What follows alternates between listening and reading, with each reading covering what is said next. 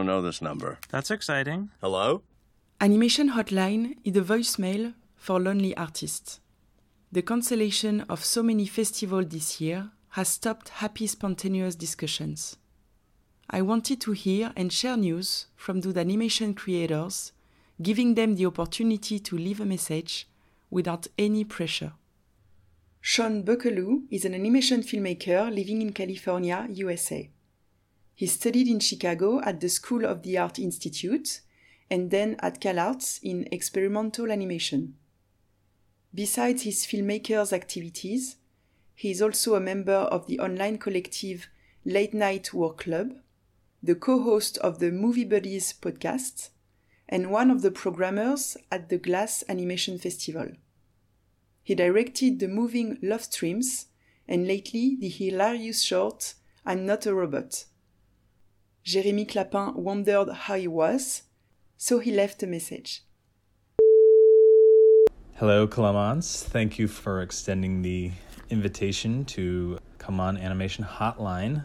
I'm a big fan. I've listened to, I think, all of the English episodes. By the way, my name is Sean Buckelew. I'm an animator originally from the Bay Area in California, and now I live in Los Angeles, California. And really quick, before I start, shout out to uh, Jeremy Clapin, who I think maybe mentioned me in his episode, but I couldn't understand it because I don't speak French. So I'm going to assume that he said I was cool, funny, great looking, his favorite filmmaker, probably. Um, I think that's fair to assume. So thanks to Jeremy for uh, for hooking me in. Uh, I'm going to start with sort of some personal stuff, which I'm going to be sort of vague about because honestly, I haven't been doing anything. Things have been really boring. Uh, I realized how much I like going to do things. I think it's one of the big perks of living in a, a place like Los Angeles. There's lots of stuff to do. People talk about having event fatigue. Uh, and now I think everyone is just craving something. The day that uh, Joe Biden won, people were really going crazy in my neighborhood. It felt like the rave on Zion in the second Matrix movie, pretty much. But generally, things are fine. I had a big project, a big short film, about 15 minutes long, that I started before any of this happened. And so, you know, life didn't change that much in the sense that I continued to to work on this this big short film. So uh, I was actually very grateful to have that structure because I think I would have gone crazy, probably like a lot of uh, freelance animators have just working at home all the time. So that kind of got me through my days, but now it's coming to an end. Uh, I'm basically wrapped on picture, and then I've got the Skillbard Boys, the UK duo, Tom and Vincent, are doing the sound and music as we speak. And coming up, they're going to be recording a an orchestra in Hungary, which is very exciting. I think I get to zoom in and there's a French connection. I believe that uh, Luce and Miyu are going to be distributing the movie. And then since uh, I've been sort of done ish with this uh, short film, which is called Drone, it's about predator drones, hopefully premiering sometime soon, have started to develop a feature project that's sort of thematically similar to this, but I think it's much better. I think it's much richer. It's a whole new uh, you know research pursuit and interest pursuit but if you watch the short you could kind of imagine how i might make it so if anyone listening is like an oil baron or um, like a tobacco tycoon or like a pharmaceutical billionaire and they want to get in touch about financing um, feel free to, to send me a dm on instagram.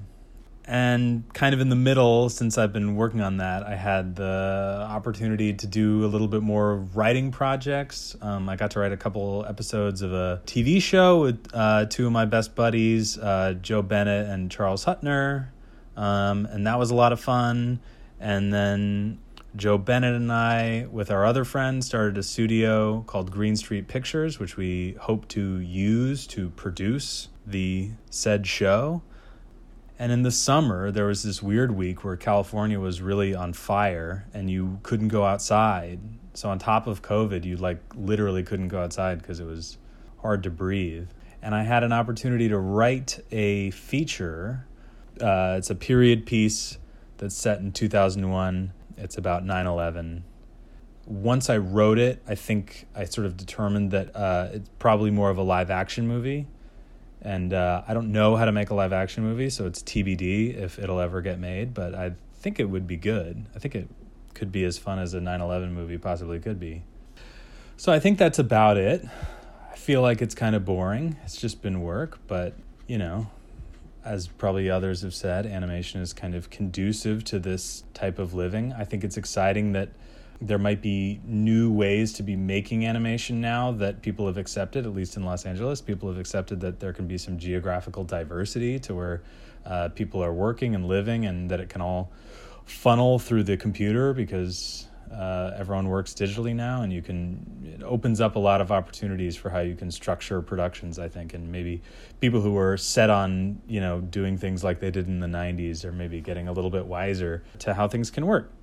And so, I would like to hear from Chris Sullivan, who is a filmmaker based in Chicago, Illinois, who was my teacher when I was a young animator and really opened my eyes to kind of the world of independent animation and what was possible and primarily inspired me through the movie that he was making when I first met him, which was a feature called Consuming Spirits, which might be one of the best animated features uh, of all time. It's incredible. It's really good. I can't recommend it enough. And he's been making a new feature called the orbit of minor satellites, which uh, is my number one most anticipated piece. I can't wait to see it when it's done. I think he's maybe more than being like kind of a great animator, he's a real artist. So I think he would have some insightful words to say on the podcast. So I would definitely recommend hitting him up. So thank you again for having me.